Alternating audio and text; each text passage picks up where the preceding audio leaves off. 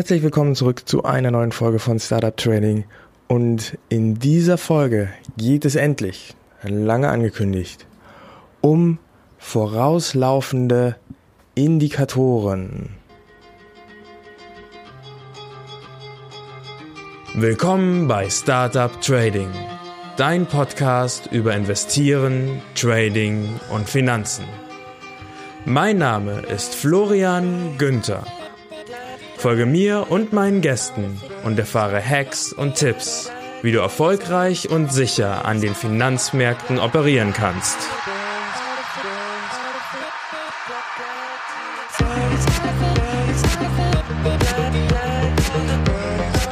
Der Podcast stellt keine Anlageberatung oder sonstige Empfehlung dar. Die dargestellten Analysen, Techniken und Methoden dienen ausschließlich Informationszwecken und stellen weder individuelle Anlageempfehlungen noch ein Angebot zum Kauf oder Verkauf von Finanzinstrumenten dar, sondern spiegeln lediglich meine oder die Meinung meiner Gäste wider.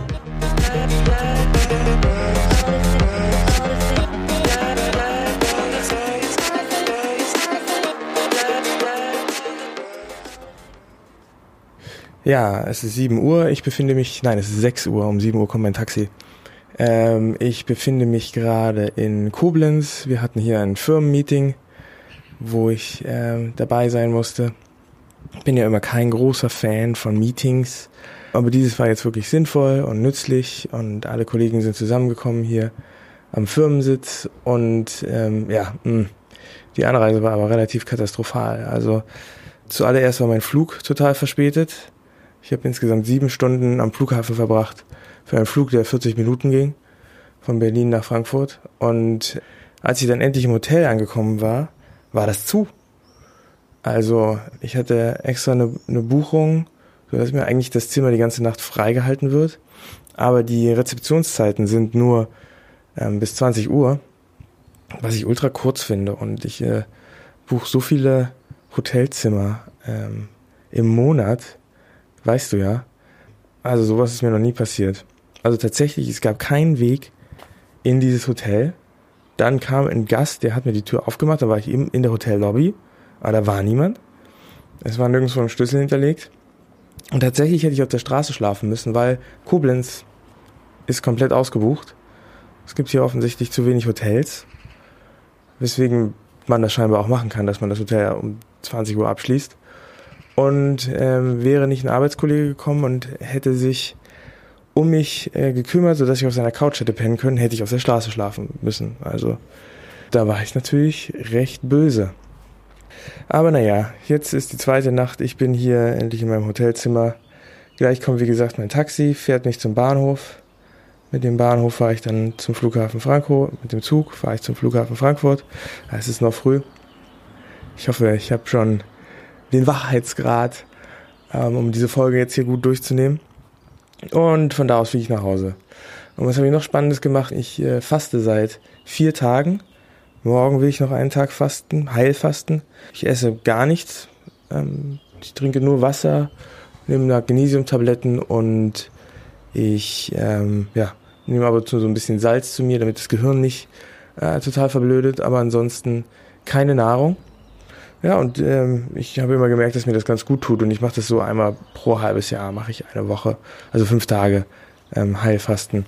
Das ist ja wirklich eine, eine ganz gute Sache und ähm, man lernt sich auch so ein bisschen selber kennen dabei, wie weit man gehen kann, ne? wenn dann ähm, ein total leckeres Essen äh, vor mir steht, wie lange halte ich es aus, da jemanden zuzugucken, wie es ist äh, und wann muss ich äh, weggehen, wann wird meine Laune schlecht und äh, habe ich wirklich die Disziplin, das durchzuhalten, nichts zu essen diese ganze Woche.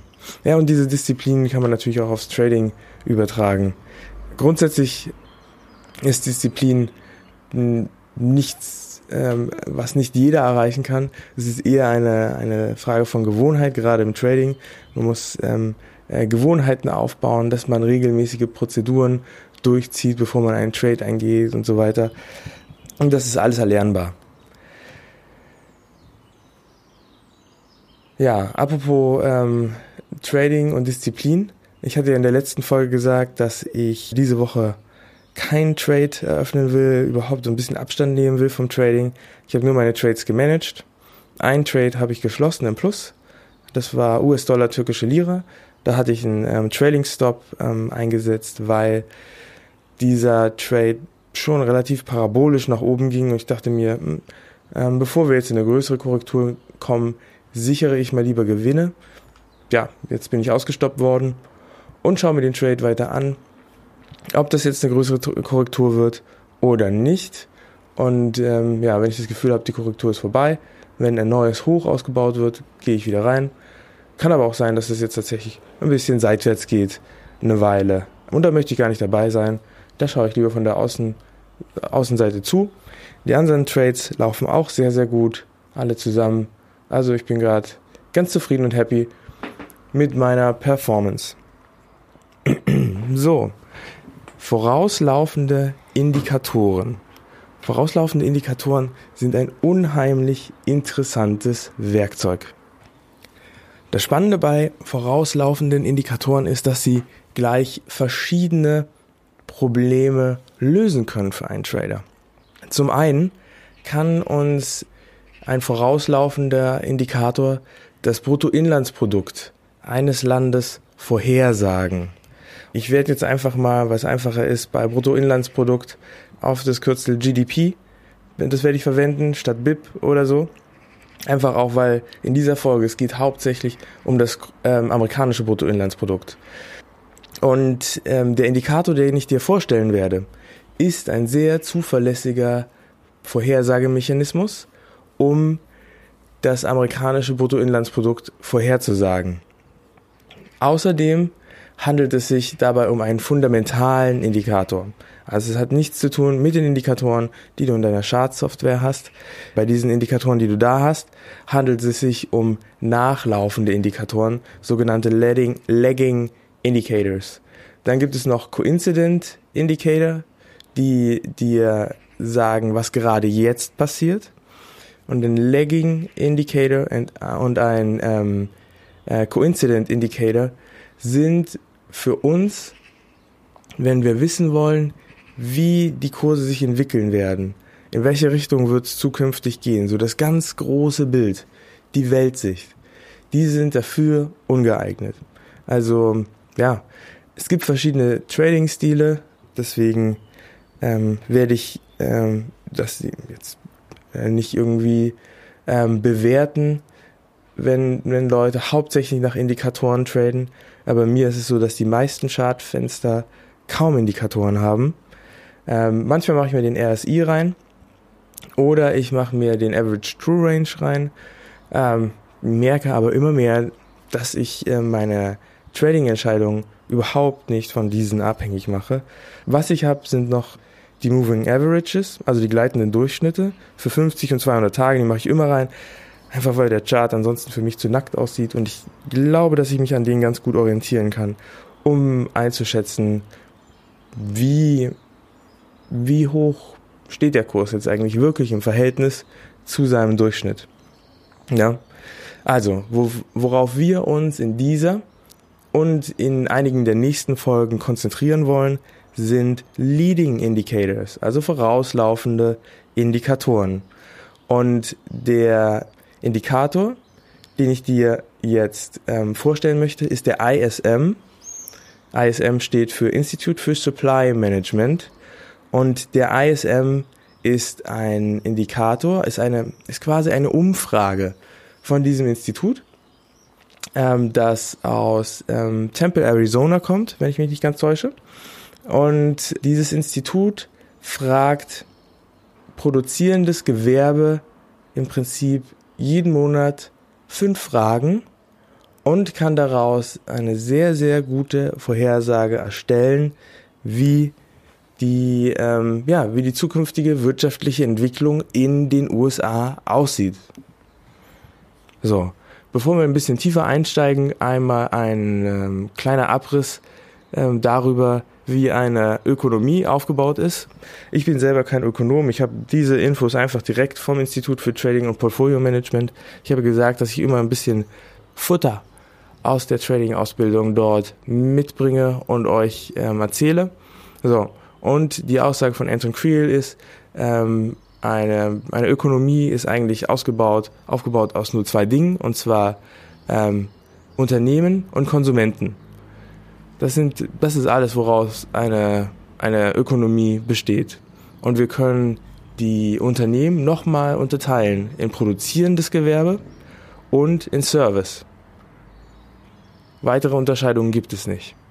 Und innerhalb von ähm, dem produzierenden Gewerbe und innerhalb von dem Service gibt es zyklische und defensive Unternehmen. Wir hatten in der Folge über Spread Trades bereits schon mal drüber gesprochen. Ich werde dir die Folge über Spread Trades nochmal in den Shownotes anhängen, falls du die noch ge nicht gehört hast. Es ist eine, ein ultimativ geniales Werkzeug, um zu traden und gleichzeitig jederzeit abgesichert zu sein gegen Korrekturen oder einen plötzlich auftretenden Bärenmarkt oder einen schwarzen Schwan und so weiter.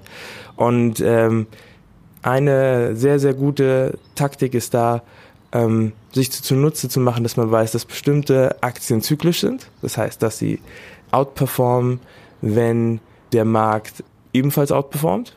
Ja, und defensive Aktien, die relativ stabil bleiben, selbst wenn wir in einem Bärenmarkt sind. Und du kannst diesen Report auch einfach googeln, ne, wenn du ähm, ISM, Institute for Supply Management, Manufacturing eingibst bei Google, dann müsstest du das eigentlich finden. Dann gibst du noch den Monat, also zum Beispiel jetzt ähm, April oder Mai 2018 ein. Ähm, ich pack dir den Link dazu aber auch einfach mal in die Show Notes, sodass du da einfach draufklicken kannst. Und ähm, du bekommst einen kompletten Report, der dir Aussagen gibt über sehr, sehr viele Dinge. Und das Zentrum dieser, dieses Reports sind halt fünf Fragen zum produzierenden Gewerbe in den USA. So, die, das produzierende Gewerbe in den USA macht nur 20 Prozent ähm, der Volkswirtschaft aus, aber trotzdem sind diese Daten für uns am relevantesten, obwohl 80 Prozent Service ist und nur 20 Prozent produzierendes Gewerbe. Warum ist es interessanter? Weil ähm, der ISM ein sehr, sehr ähm, langer Indikator ist. Also diese Umfrage gibt es schon seit vielen, vielen, vielen Jahren. Und es gibt auch eine Umfrage zum Service. Werde ich dir in einer der nächsten Folgen darlegen und erklären. Aber diese Daten gehen gar nicht so weit zurück und wir haben einfach beim ISM viel, viel, viel mehr Daten und können das deswegen sehr viel besser einschätzen, was die entsprechenden Daten bedeuten und was sie auch für die Zukunft bedeuten werden. So, also, ich habe gesagt, es gibt fünf Fragen zu fünf, also es gibt insgesamt Fragen zu fünf Gebieten. Na, und ähm, diese fünf Gebiete sind neue Bestellungen, Produktion, Beschäftigung, Auslieferung und Inventar. Jede dieser Fragen machen genau 20 Prozent am ISM aus. Und ähm, die Frage ist zum Beispiel zu neuen Bestellungen, habt ihr mehr oder weniger neue Bestellungen zur Produktion. Produziert ihr mehr oder weniger Beschäftigung? Habt, stellt ihr mehr Leute ein oder werdet ihr Leute entlassen? Ähm, Auslieferung, könnt ihr mehr eurer Produkte ausliefern oder schafft ihr weniger auszuliefern? Und Inventar, ist euer Lager voll oder ist euer Lager leer? So einfach ist das aufgebaut. So, und zum Beispiel zu dem Lager, ne, wenn ein Unternehmen bullish ist, dann wird es sich das Lager vollpacken weil es erwartet, dass es mehr Anfragen bekommt. Ne? Also das ist ein ganz guter Indikator. Ist das Unternehmen dagegen bärisch, verkauft es, bestellt nicht mehr nach und versucht das Lager leer zu machen. Ne? Also in einem ähm, absoluten Bärenmarkt sind die Lager wahrscheinlich leer, in einem absoluten Bullenmarkt sind die Lager voll. So, und ähm, das Schöne ist, du kannst auch die Bewertung zu diesen einzelnen Fragen lesen und das heißt, du kannst das auch nochmal tiefer interpretieren. Zum Beispiel neue Bestellung, heißt im Report New Orders, ähm, ist ähm, ein vorlaufender Indikator für den ISM. Das ist ein vorlaufender Indikator für einen vorlaufenden Indikator. Also nochmal ganz interessant, sich den auch nochmal einzeln anzusehen, um noch kurzfristiger herauszufinden, wie es aussieht und vielleicht den ISM vorherzusagen. Ne? So, wie liest man ihn ab? Ähm, es ist so, dass ähm, der ISM uns eine Prozentzahl ansagt. Und grundsätzlich ist es so, eine Prozentzahl über 50 ist bullish und eine Prozentzahl unter 50 ist bärisch. Oder anders gesagt, über 50 Prozent wächst die Ökonomie, unter 50 Prozent schrumpft sie. So, und jetzt gibt's natürlich Abstufungen. Ne? Also wenn im Vormonat zum Beispiel ähm, das Ergebnis 60 war. Und in diesem Monat ist das Ergebnis 55, dann bedeutet das, dass die Volkswirtschaft weiter wächst, aber sie wächst langsamer. Und ähm, man kann den ISM daher nicht nur danach interpretieren, sind wir über 50 oder unter 50, sondern man kann zum Beispiel auch einen Chart erstellen bei, ähm, bei Google Sheets oder bei Excel, wo man einfach die Daten einträgt, wie war das jeden Monat, ne? Und dann sieht man eine, eine, eine, ja, ein Chart, der so ein bisschen an so einen Seismometer ähm, erinnert, wo Erdbeben vorhergesagt werden und so. Ähm, das heißt, es geht hoch und runter.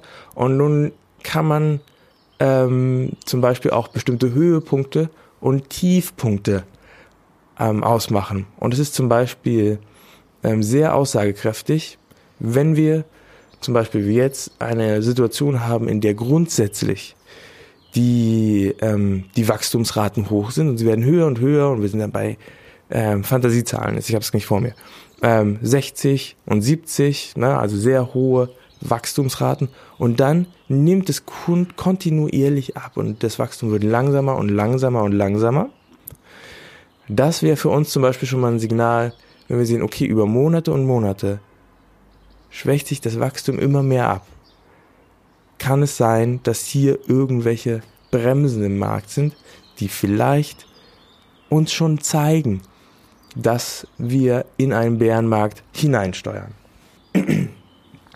So, und ein Beispiel kann ich dir geben, und zwar der September 2010, nee, Dezember 2010, war das Jahr, als die USA offiziell aus dem Bärenmarkt herausgekommen sind und wieder in einen Bullenmarkt reingesteuert sind mit dem Aktienmarkt. Der ISM hat dies bereits 18 Monate vorher erkannt. Und zwar im Juli 2009 hat der ISM angefangen, ein, ein Wachstum zu signalisieren. Also seit Juni 2009 ist der ISM kontinuierlich gestiegen und auch die Aktienmärkte sind kontinuierlich gestiegen. Aber um einen Bärenmarkt ne, zu überwinden, gibt es ja eine gewisse Definition. Ähm, zum Beispiel, dass einfach wir wieder über das letzte Hoch steigen müssen oder dass wir einfach 30 Prozent ähm, Wachstum haben müssen wieder in unser, in den in den Aktienmärkten und ähm, der der S&P 500, ne, was glaubst du, wie stand der im äh, Juni 2009? Also ähm, was auf jeden Fall ganz äh, ganz interessant ist und viele wissen das, ne, ähm, der S&P ähm, stand im März 2009 auf seinem Tiefpunkt und ähm, stand bei 666. Das war der tiefste Punkt in in diesem Bärenmarkt. Und ähm, ja, im im äh, Dezember 2010, wo ähm, alle erkannt haben, oh okay, der Bärenmarkt ist vorbei, stand er schon viel, viel höher ähm, dann sind viele wieder in den Markt gegangen. Ähm, jemand, der den ISM verfolgt hat, wusste das schon viel, viel früher, konnte das vorhersagen, konnte sich langfristig bereits positionieren und hat natürlich diesen Schub, als alle erkannt haben, der Bärenmarkt ist vorbei, voll mitmachen können. Was man im Prinzip sieht, wenn man auf den ISM schaut, ist den US Business-Zyklus. Wir können wirklich sehen, wie, wann sind Bärenmärkte, wann entstehen Bullenmärkte und man kann das einfach mal zum Beispiel über ähm, einen Chart legen vom amerikanischen GDP und vom S&P 500 und man sieht, dass der ISM den Chartverlauf des S&P 500 um sechs bis zwölf Monate vorhersagen kann. Und das ist halt eine ultra gute Waffe. Man kann im Prinzip eine ganz einfache Trading-Strategie verfolgen. Und zwar einfach den ISM zu beobachten und so wie er sich verhält, geht man langfristig im S&P 500 Long oder Short. Oder wenn es halt ähm, keine eindeutige Aussage gibt, ist man flat, nimmt sich das ganze Geld ähm, in Cash und wartet, bis es eine eindeutige Aussage gibt, sodass man alle Chancen auf seiner Seite hat. Das Interessante ist, dass wir halt mit dem ISM auch das GDP in den USA vorhersagen können. Und ähm, das GDP ist ein Market Mover. Ne? Wenn das veröffentlicht wird, dann ähm, führt das häufig zu großen Ausschlägen in den Aktienmärkten, vor allem wenn es überraschend ist. Mit dem ISM kannst du das GDP selbst bereits vorhersagen. Du weißt, wird es besser oder schlechter sein und kannst dich deswegen vorher positionieren. Weil es ist natürlich schön und gut, auf einen Trend aufzuspringen, aber noch viel genialer ist es, wenn du dich vorher positionieren kannst und die ganze große Welle mitmachst, als dass du dann vielleicht einfach nur auf die Party kommst, wenn sie eigentlich schon längst vorbei ist. Der ISM liegt zu 76 bis 93 Prozent der Zeit richtig mit seinen Vorhersagen. Und die Aussage ist ganz einfach. Ein ISM über 50 bedeutet, in zwölf Monaten wird das GDP wachsen. Und wenn das GDP wächst, dann haben wir auch Wachstum an den Aktienmärkten. Ganz einfache Formel. Ja, und wie schon gesagt, ne, du kannst bei dem Chart des ISM kannst du Hoch- und Tiefpunkte bemerken. Ne? Sind wir besonders tief? Gibt es jetzt hier eine Trendumkehr und so weiter? Eine ähm, gute Regel, um eine Trendumkehr festzumachen, ist drei bis vier Monate zu warten, ob ein negativer oder ein positiver Trend sich durchsetzt. Also würden wir jetzt ähm, zum Beispiel mehrere Monate in Folge rote Zahlen schreiben, das heißt, das Wachstum schwächt sich immer weiter ab und wir haben das dann für drei bis vier Monate in Folge, dann wäre das eine bärische Positionierung. Hier gibt es auch noch ähm, verschiedene Möglichkeiten. Also zum Beispiel, was ist, wenn ähm, der ISM über 50 ist und fällt? Also das heißt, wir haben Wachstum, aber es schwächt sich ab. Ähm, oder was ist, wenn der ISM unter 50 ist und allerdings ähm, steigt? Ähm, hier gibt's verschiedene Strategien. Soll man long sein? Soll man flat sein? Ähm, soll man short sein? Äh, soll man stark long sein? Soll man ähm, schwach short sein? Und all solche Dinge. Ähm, ich werde dir dafür eine Tabelle in die Show Notes legen, sodass du dir das alles genauer ansehen kannst und weißt, wie sollst du dich positionieren. Außerdem gibt es von mir eine, ja, ein Google Sheet zum ISM. Das führe ich selber. Und ähm, da trage ich den ISM und andere vorauslaufende Indikatoren jeden Monat ein. Und du kannst dieses Google Sheet von mir bekommen, wenn du dich zu meinem Newsletter anmeldest. Ja, das machst du einfach bei tradingpodcast.net, scrollst ein bisschen runter, dann ist irgendwann da ein Feld für den Newsletter. Und ähm, ja, dann kannst du im Prinzip da jeden Monat reingucken in das Google Sheet und siehst, ähm, wie ich da regelmäßig die Indikatoren eintrage und dann kann man daraus auch einfach Charts bilden.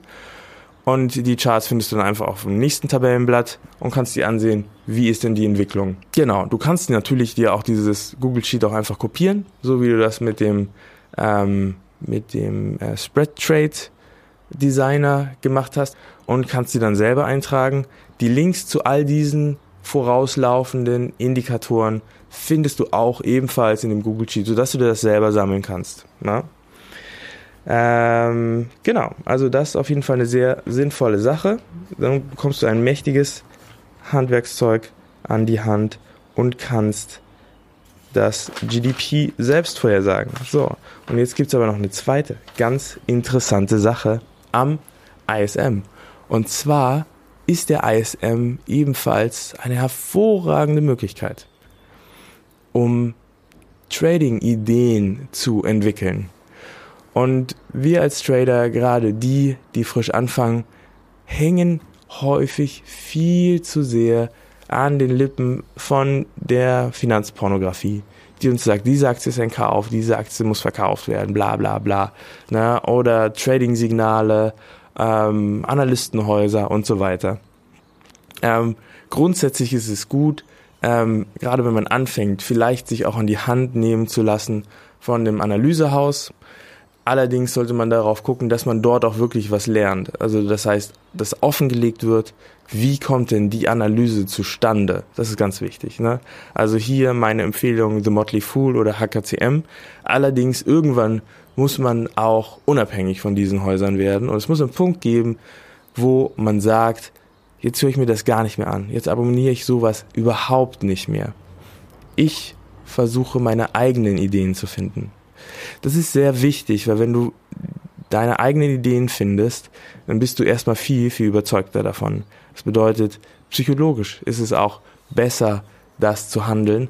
Und häufig sind deine Ideen vielleicht auch besser, weil die sind noch nicht draußen im Orkus veröffentlicht. Das heißt, ähm, niemand anders hat auf dem Schirm, was du auf dem Schirm hast. Und das gibt dir einen Vorteil. Du musst ja immer wissen, du handelst gegen Millionen andere Trader, die alle nichts anderes vorhaben, als dir dein Geld wegzunehmen. Und du möchtest genau das andere im Gegenzug, weil wie soll es dann Geld kommen? Irgendjemand muss Geld verlieren, damit du an Geld kommst. So, und ähm, der ISM ist eine hervorragende Möglichkeit, um Trading-Ideen zu finden. Und zwar gibt es im ISM Report, das findest du nicht in meinem Spreadsheet, da musst du, dafür musst du wirklich den Report aufmachen. Ich werde mal einen so einen Report auch anhängen in äh, meine nächste Mail. Und dort ähm, findest du Aussagen oder Zitate von den entsprechenden Industrien. Und da kannst du dann zum Beispiel ähm, rausfinden, welches ist zurzeit die stärkste Industrie und welches ist die schwächste Industrie. Wer hat Probleme und was sind die Probleme in diesem Monat für die Industrie? Zum Beispiel jetzt gerade ähm, haben viele Industrien aus dem metallverarbeitenden Gewerbe gesagt, dass es für sie schwierig ist, ähm, gerade weil sie Angst haben vor den Strafzöllen. Ähm, dann gibt es Unternehmen, die sagen, unser äh, oder, oder Industrien, die sagen, unser Markt boomt total. Ne, dann der das, die Logistik hat gerade so ein bisschen Probleme, dass sie nicht genug Arbeitskräfte kriegt, sie kann nicht mehr ausliefern, das heißt, sie kann nicht mehr Gewinne machen. So, und jetzt kannst du jeden Monat gucken, welches ist die stärkste Industrie und welches ist die schwächste Industrie. Und daraus kannst du ein Spread Trade designen, indem du sagst, ich nehme eine Aktie aus der stärksten Industrie, die ich ähm, nochmal gecheckt habe und wo ich sehe, ah, okay, dieses Unternehmen wird gut performen. Und ich nehme eine Aktie aus der schwächsten Industrie. Und dann gehe ich die stärkste Industrie long und die schwächste Industrie short. Und ähm, baue daraus einen Spread Trade. Na, ich mache einen Beta Hedge, so wie mir das im Spread Trade Designer ähm, gezeigt wird. Du äh, kriegst den Spread Trade Designer auch, wenn du dich bei mir im Newsletter anmeldest. Ähm, ja, das müsstest du dann automatisch kriegen. Wenn das nicht klappt, schreib mich mal an. Dann klappt irgendwas mit der Mail-Einstellung nicht, aber du müsstest es eigentlich kriegen. Ähm, zusätzlich dann auch zu ähm, den vorauslaufenden Indikatoren. Ja, und so kannst du dir hervorragend und sehr einfach mit wenig Recherchearbeit ein Spreadsheet designen, der sehr, sehr gut laufen sollte. Weil, ja, du weißt ja, dass es in der einen Industrie schlecht läuft, in der anderen gut.